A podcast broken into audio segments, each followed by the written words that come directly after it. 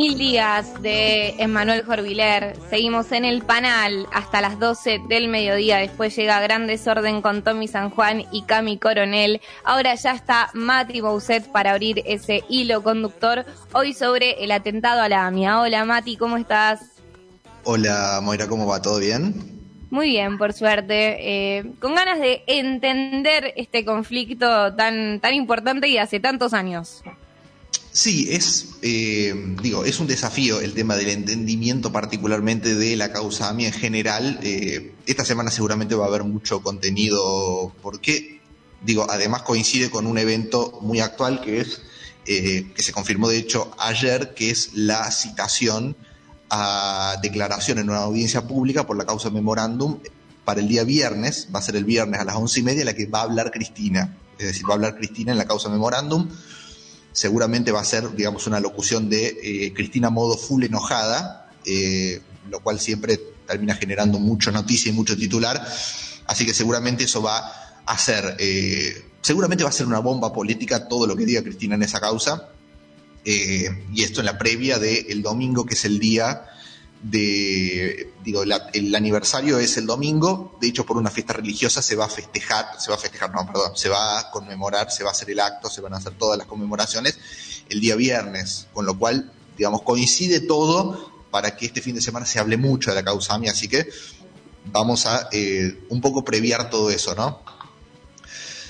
Primero, para quien no sabe, es difícil que alguien no sepa qué es la qué es qué, pasó en la AMIA, qué fue el, digamos, lo que dio origen a la causa AMIA, pero para quien no sabe, el día 18 eh, de julio del año 94, se van a cumplir 26 años este día domingo, eh, un coche bomba eh, chocó contra el edificio de la mutual judía, que, es, que era la AMIA, y explotó. Digamos, fue un atentado terrorista, el último atentado terrorista que tuvo territorio argentino, y a partir de ahí se abre, eh, digamos, toda una cuestión eh, judicial, política y sobre todo eh, en términos humanitarios porque ese atentado dejó un total de 85 muertes y obviamente muchos heridos, mucha gente que no pudo recuperarse nunca más de las heridas que, que le dejó esa explosión. Y sobre todo también porque fue dos años después de otro evento que es quizá un poco menos conocido, pero similar, que es el atentado a la Embajada de Israel, que dejó 27 muertos. Eh, que es un evento un poco más invisibilizado, pero que también tiene eh, como marco esto del el atentado a la AMIA, como para empezar a entender eh, de dónde viene y cómo viene la mano. ¿Por qué pasó? Primera pregunta. y a partir de aquí es donde empiezan las hipótesis. Hay una hipótesis que es muy difundida yo no le doy demasiado crédito, pero es quizás la más, eh, la más masiva en cuanto a por qué pasó, digamos, por qué hubo un atentado, por qué hubo un ataque a un territorio eh, tan alejado del conflicto de Oriente Medio como es Argentina. Eh, esa primera hipótesis dice que fue una especie de respuesta a una política de, de Carlos Saúl Menem, presidente en ese momento, que mandó tropas a la guerra del Golfo. La guerra del Golfo es la guerra que peleó Estados Unidos contra Irak. Irak, obviamente, muy apoyado por el régimen ayatollah de Irán. Eh, digamos, el gobierno de Menem decide violar uno de los principios de la política internacional argentina, que es la de no injerencia en conflictos internacionales, manda tropas para apoyar a Estados Unidos en la guerra del Golfo, dicen que esto fue una especie de venganza. A mí es una explicación que no me cierra demasiado, me parece que va más por otro lado. ¿Por qué lado? Que es algo que también eh, hemos hablado en algún otro hilo conductor y les he contado. En ese momento estaba negociándose un acuerdo de paz entre Israel y Palestina. Digamos, había un acuerdo en curso entre el que en ese momento era primer ministro de Israel, que era Yitzhak Rabin, y el eh, titular en ese momento de la autoridad palestina, que era eh, Yasser Arafat. Digamos, como también les dije en algún momento cuando hablamos de esto, cada vez que había una aproximación o un acercamiento de paz entre Israel y Palestina, estallaban bombas en algún lado para sabotear eh, ese acercamiento y también operaba la derecha israelí con eh, eh, reclamos y con consignas bélicas para fomentar esto, el odio contra árabes, contra palestinos, contra bueno, sectores con los que quizás el dialoguismo israelí buscaba la paz. Esto pasó siempre El caso, digamos, de los 90 no fue una excepción. Lo que sí pasó en los 90, que fue novedoso, es que los ambos gobiernos, tanto el de Israel como el de Palestina, que no era un gobierno, era un liderazgo de Arafat, resistieron esto, digamos, resistieron los embates, resistieron los atentados, resistieron los ataques y resistieron además la retórica belicista que imponían los sectores más extremistas. Este es el contexto en el 90. Eh, ¿Qué pasó? Mientras avanzaban estas negociaciones hubo atentados en todos lados, digamos, no solamente en Argentina, hubo muchos atentados contra objetivos israelíes.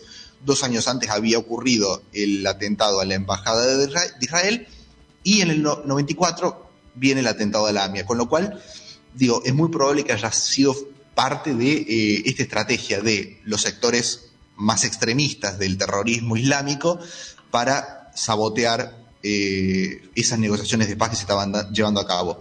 Vamos a ver después cómo esto termina repercutiendo eh, en la política interior argentina. Esto es bastante interesante. Eh, después, obviamente, la historia ya la contamos en su momento. Ese acuerdo de paz termina cayendo básicamente porque a Isaac Rabin lo matan.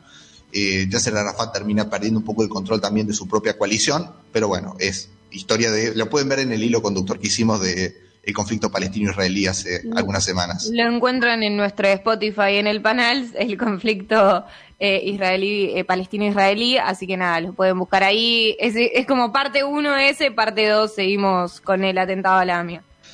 Sí, bueno, ocurre la explosión, las muertes, la investigación queda a cargo del juez Juan José Galeano y de los fiscales Mullen y Barbaquia. Estos son los funcionarios que quedan a cargo de la investigación y la investigación policial queda a cargo de, en ese momento, el jefe de la Policía Federal, que era el Fino Palacios. Vamos a recordar estos nombres porque van a tener mucha incidencia en lo que va a venir después. Eh, sobre todo para entender por qué después de tanto tiempo no hay justicia y por qué, opinión mía, es muy difícil que la haya. Arranca la investigación. ¿Qué es lo primero que se descubre? Se descubre el. Se, descubre, se identifica el motor de la Traffic que fue usada para el coche bomba. Y se identifica que ese motor pertenecía a un vehículo que estaba a nombre de un tal Carlos Tejeldín. Tejeldín era un abogado que era dueño de un prostíbulo además, que eh, contrabandeaba autos, digamos, vendía autos robados. Digamos, un personaje eh, a todas luces nefasto en general. Eh, bueno, Tejeldín es inmediatamente detenido, peritan su teléfono y encuentran muchas llamadas en los últimos días con un empresario sirio que se llamaba Kanur Edul, que casualmente era íntimo amigo del entonces presidente Carlos Menem. Acá hay un evento que, digamos, si bien no tiene demasiada relevancia para lo que viene después, empieza a revelar lo sucio que, lo sucio que fue la investigación de la causa en general. A Canún Edu lo van a detener eh, por, como sospechoso de, digamos, de la planificación del atentado, pero cuando llegan a su casa eh, no había nadie, la comida estaba servida y caliente. Digamos, eh, a todas luces, digamos, el tipo se cocinó, estaba hecha la comida, se enteró que lo iban a detener y picó rápido. Si alguien le avisó, andate, porque te estamos yendo a buscar. Sí, le peritan obviamente su, su teléfono, digamos el teléfono de su casa, eh, y encuentran que había habido un llamado 10 eh, minutos antes que llegue la policía del jefe de la policía, Delfino Palacios. O sea, para que se entienda, digamos, el nivel de suciedad que había detrás. Claro. Eh, bueno, esto, digamos, como dice, digo, es un anticipo porque después eh, esta pista, esta es la primera pista, la primera hipótesis, la pista siria. La pista siria que tenía como protagonista Kanur Edul. Esta después va a caer por la pista iraní, porque el juez Galeano se entrevista con un ex diplomático de Irán, aparentemente un arrepentido, que señala a los agregados culturales de la Embajada de Irán en Argentina como autores intelectuales. El dato llamativo es que todos estos, apenas fue el atentado, se volaron, digamos, volvieron a Irán. Se tomaron el palo todos, con lo cual digamos, había algo de verosimilitud en la acusación a los agregados culturales de Irán. Eh, el principal era Moshe Rabani. Y había uno también que es... Cuando, cuando decís agregados culturales, ¿a qué te referís? funcionarios de la embajada, digamos, gente que estaba a cargo de eh, la gestión cultural de la comunidad iraní en Argentina, básicamente. Funcionarios de la embajada, como para no complicarnos en términos. Eh, bueno, a partir de ahí empieza la investigación a este tipo de eh, personajes. Uno de ellos, de hecho, que es uno de los que está imputado y con pedido de captura, fue candidato a presidente de Irán hace dos semanas, dato de color y al margen. Pero bueno, en el 97 va a pasar algo que va a cambiar todo, que es que aparece la tercera pista.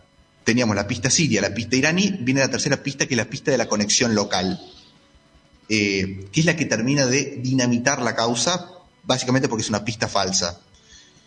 ¿Qué es lo que pasó? Carlos Tejeldín cambia la declaración y dice que le vendió la Traffic a oficiales de la policía bonaerense. Cuatro oficiales de la policía bonaerense los identifica, estos tipos quedan detenidos, van a juicio, se hace el juicio, hay condenas, incluso a Tejeldín y al resto. Eh, y a partir de acá lo que sucede, eh, digo que es algo, eh, digo que no se puede creer. Si, si uno lo cuenta a alguien de afuera no se puede creer, que es que salen a la luz cámaras ocultas que muestran como el juez de la causa eh, Galeano le ofrecía 400 mil dólares a Tejeldín, el testigo, para que cambie su declaración y diga lo que dijo. Digamos, una locura en términos de institucionalidad, de justicia, de todo. De eso participaron también los dos fiscales. La, la, UFI en ese momento tenía tres fiscales, dos fiscales principales y un fiscal alterno.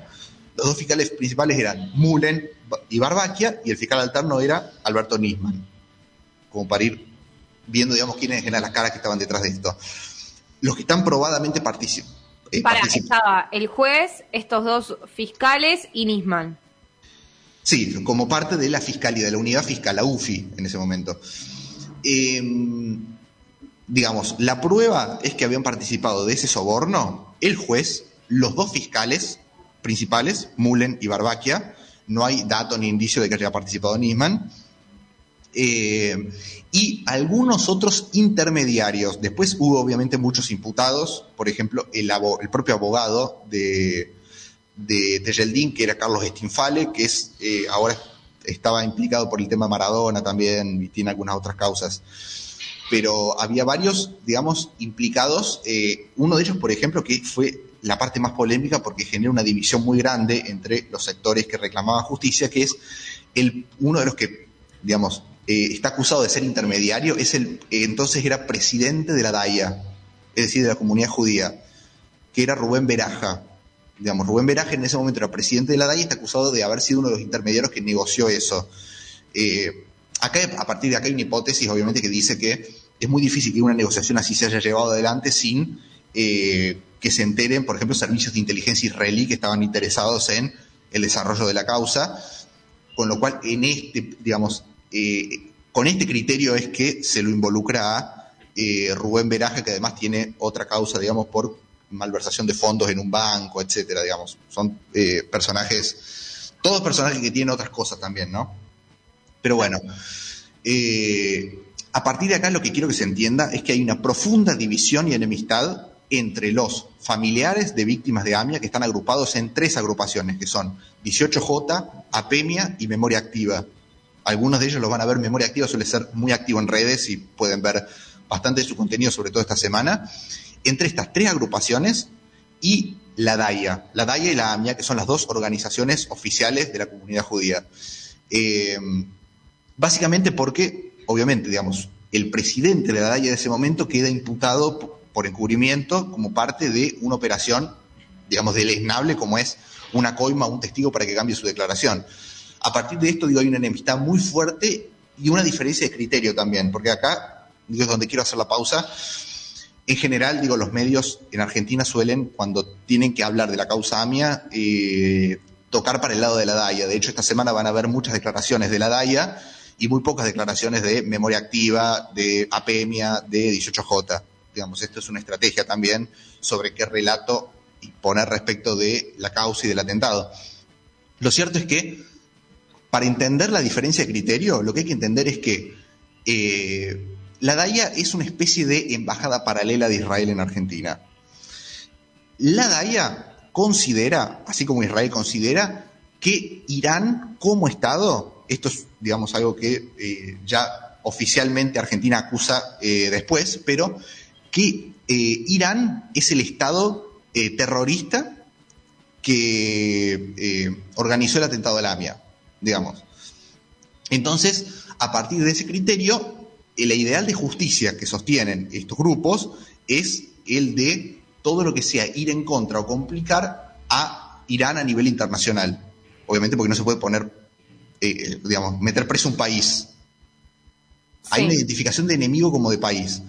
Que es una es una estimación, es una, digamos, eh, una apreciación que no comparten la mayoría de los familiares. Los familiares de víctimas en general dicen lo que dice cualquier familiar de víctima de una tragedia, es acá hay responsables eh, de carne y hueso eh, que tienen que ir presos. Claro. es la diferencia de criterio. Por eso no se prenden mucho en la cuestión geopolítica que sí involucra más a la DAIA. Digo, esto es importante para entender después todas las enemistades que vinieron después, porque obviamente eh, no es que solamente hay una rivalidad de criterio, hay una enemistad muy fuerte y la, los grupos de familiares están pidiendo cárcel para Veraja. Es decir, no es poca cosa. Pero bueno, es como también como para darle un poco de, contexto. A partir de acá, obviamente hay dos querellas divididas, una conjunta entre Amiedaya y otra de eh, los familiares de las víctimas, agrupados principalmente en memoria activa, que es la más importante de esta eh, de este grupo de familiares. A partir de eso, de eso que sucede, eh, que obviamente involucra un montón de gente, hay un montón de imputados más, termina siendo imputado el propio expresidente Menem, varios titulares de la CIDE, porque la plata que se usó para el soborno salió de la CIDE de ese momento, queda imputado en Sorregui, que era el titular de la CIDE, bueno, y varias personas más. ¿Qué fue lo que pasó a partir de que se descubrió que el juez coimeó a un testigo para el cambio de la declaración? Cayó todo el juicio. Es decir, la Cámara Federal de ese momento dice, esto se realizó de manera demasiado sucia, nada de lo que eh, hay en la causa está potable, cae toda la causa. Esto en 2005, ya habían pasado 11 años de, la apertura de la causa.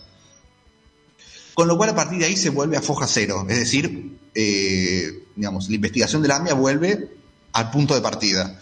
Y se abre una nueva causa que, que se llama AMIA 2, que es la causa de encubrimiento en la que están imputados el juez, los fiscales, los titulares de la CIDE, Menem, Veraja, digamos, todos los que participaron de esa operación para cambiarle la declaración a, a, a Tejeldín. Algo que no dije. ¿Por qué cambiarle la declaración a Tejeldín? Bueno, la, hipótesis principal es, bueno, para encontrar culpables. Era como una cosa medio de eh, alguien tenía que pagar. Pero se acusó no casualmente a oficiales de la policía bonaerense. Eh, y esto respondía también a una interna que había en ese momento, estábamos hablando de año 97, se venían las elecciones, había una enemistad muy fuerte entre Menem, presidente en ese momento, y Dualde, gobernador de la provincia de Buenos Aires, fue tirarle el atentado a Dualde, decir, digamos, que había que le habían vendido la tráfica a policías bonaerenses. Fue una operación para manchar a Dualde en medio de una interna política. Y con eso hicieron caer la causa, hicieron eh, dinamitar todo lo que se había investigado y hecho en una causa, volviéndola en 2005 a foja cero. Y, bueno, como decía, este nuevo, eh, esta nueva causa con eh, estos nuevos imputados ya por encubrimiento, digamos, causa distinta. A partir de acá la causa queda a cargo del juez Canicova Corral, se, eh, se desplazan a los dos fiscales y se crea una nueva unidad fiscal a cargo de Nisman. Ya a partir de acá empiezan las pistas más concretas de eh, la participación del de, eh, el grupo Hezbollah, que era el grupo eh, terrorista bancado por el gobierno y por el Estado de Irán. Y acá también hubo otra, otra pista complicada porque aparentemente anunciaron, tanto Nisma como Canicoba Corral, que habían identificado al inmolado, es decir, al tipo que manejó la traffic de coche bomba. Sí. Eh, que era un tal supuestamente Ibrahim Berro, eh, se estableció la acusación y recién, 11 años después, en 2016, se le hizo el examen de ADN eh, de los restos que habían quedado del atentado con los restos de que, había, digamos, el material genético que había de Ibrahim Berro y dio negativo, con lo cual no era Berro. No me la Digamos, 11 años se tardó y todavía no se sabe quién es el inmolado. Eh, volviendo digo, a, la, causa en sí, eh, a partir de ahí se dicta la captura internacional de los agregados culturales de Irán en Argentina, pero estos tipos ya estaban en Irán, con lo cual, como no hay acuerdo de extradición y forman parte, digamos, del Estado de Irán, que es un Estado islámico encima bastante estable en cuanto a la postura eh, en relación a cuestiones internacionales. Básicamente es un Estado islámico que tiene, si bien cambia de gobierno, tiene un líder supremo, eh, que es un líder religioso, un ayatolá, eh, que es el jefe del Estado de Irán. Con lo cual, digamos, no, tampoco se puede prever ni apostar a un cambio de gobierno como para cambio de políticas. Desde 2005 Argentina acusa a Hezbollah y al Estado de Irán del atentado. Pero obviamente como los los acusados están en Irán, no se puede hacer absolutamente nada.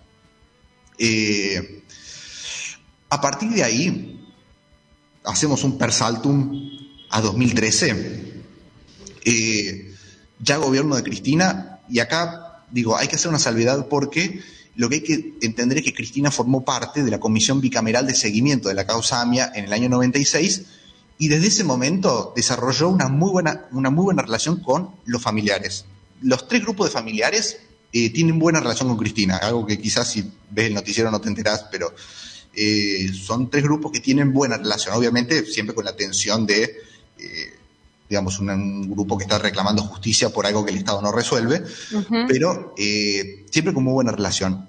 A partir de esta buena relación es que Cristina empieza esta rivalidad con la DAIA, porque básicamente desde que es presidenta decide puentearlos, digamos, un puenteo permanente, es decir, Cristina decide políticamente, a diferencia de todos los anteriores expresidentes, que todas las cuestiones vinculadas a AMIA las discutía con los familiares y no con la DAIA. Es decir, corría la DAIA de la negociación. Y a partir de esto, obviamente, la DAIA se enojaba.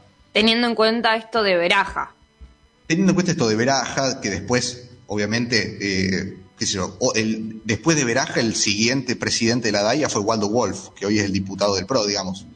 Hay también una línea ideológica ahí. Claro. Pero bueno, en 2013 pasa algo que cambia todo. El presidente de Estados Unidos, eh, Barack Obama, empieza a negociar un acuerdo nuclear con eh, Irán. Digamos. Empieza a negociar un acuerdo para desarme nuclear. Eh, que esto obviamente enoja mucho a Israel. De hecho, el propio presidente, el propio primer ministro de Israel en ese momento, que era Benjamin Netanyahu, tiene un entredicho muy picante con, con Obama. Eh, pero obviamente esto Israel entendía que era una estrategia de Irán para limpiar su imagen. Irán estaba con sanciones económicas, con un montón de bloqueos, con un montón de cosas. Israel dice esto es una estrategia de Irán para limpiarse y acusa a Estados Unidos de ser parte de la estrategia de los terroristas para limpiarse. O sea, en esos términos. Eh, ¿Qué pasa? Argentina, a partir de eso, el gobierno argentino 2013, ¿qué pasa con el gobierno? Se enfrentaba a una cuestión que es eh, tenemos las acusaciones, hemos hecho nueve acusaciones, seis de ellas con pedido de captura internacional. Pero mientras los tipos estén en Irán, no se puede avanzar con la causa, porque encima en Argentina no existe el juicio en ausencia. Es decir, para que inicie una causa, los acusados tienen que declarar.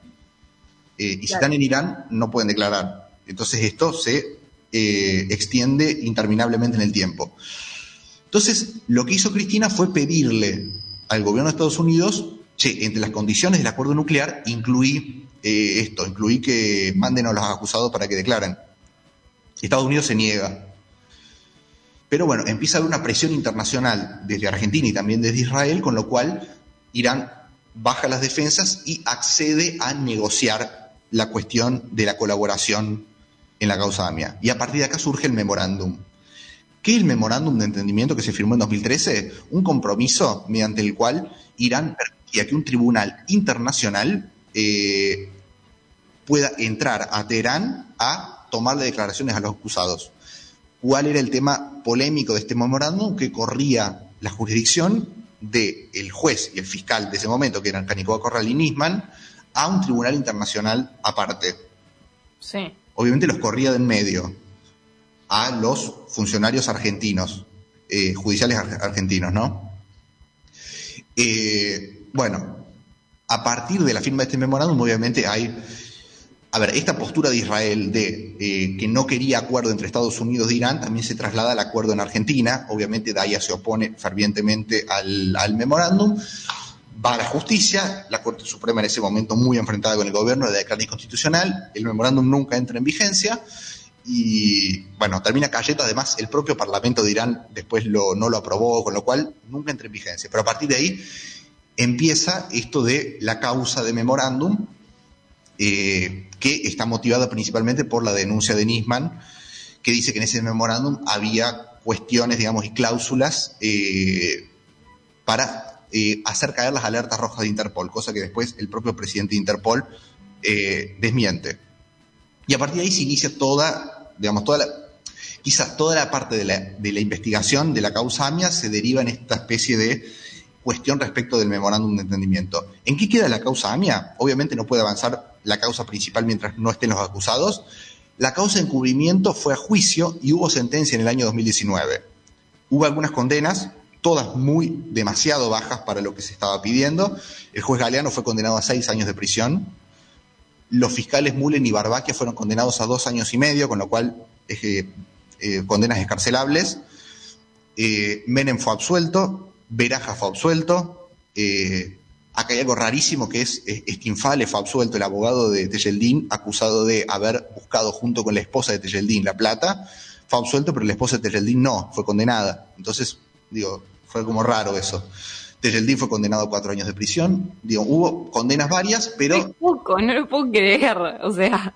Sí, fue demasiado demasiado poco. Lo que sí destacaron los familiares es que fue la primera vez que la justicia dice de manera oficial aquí hubo un encubrimiento, algo que muchos grupos todavía niegan.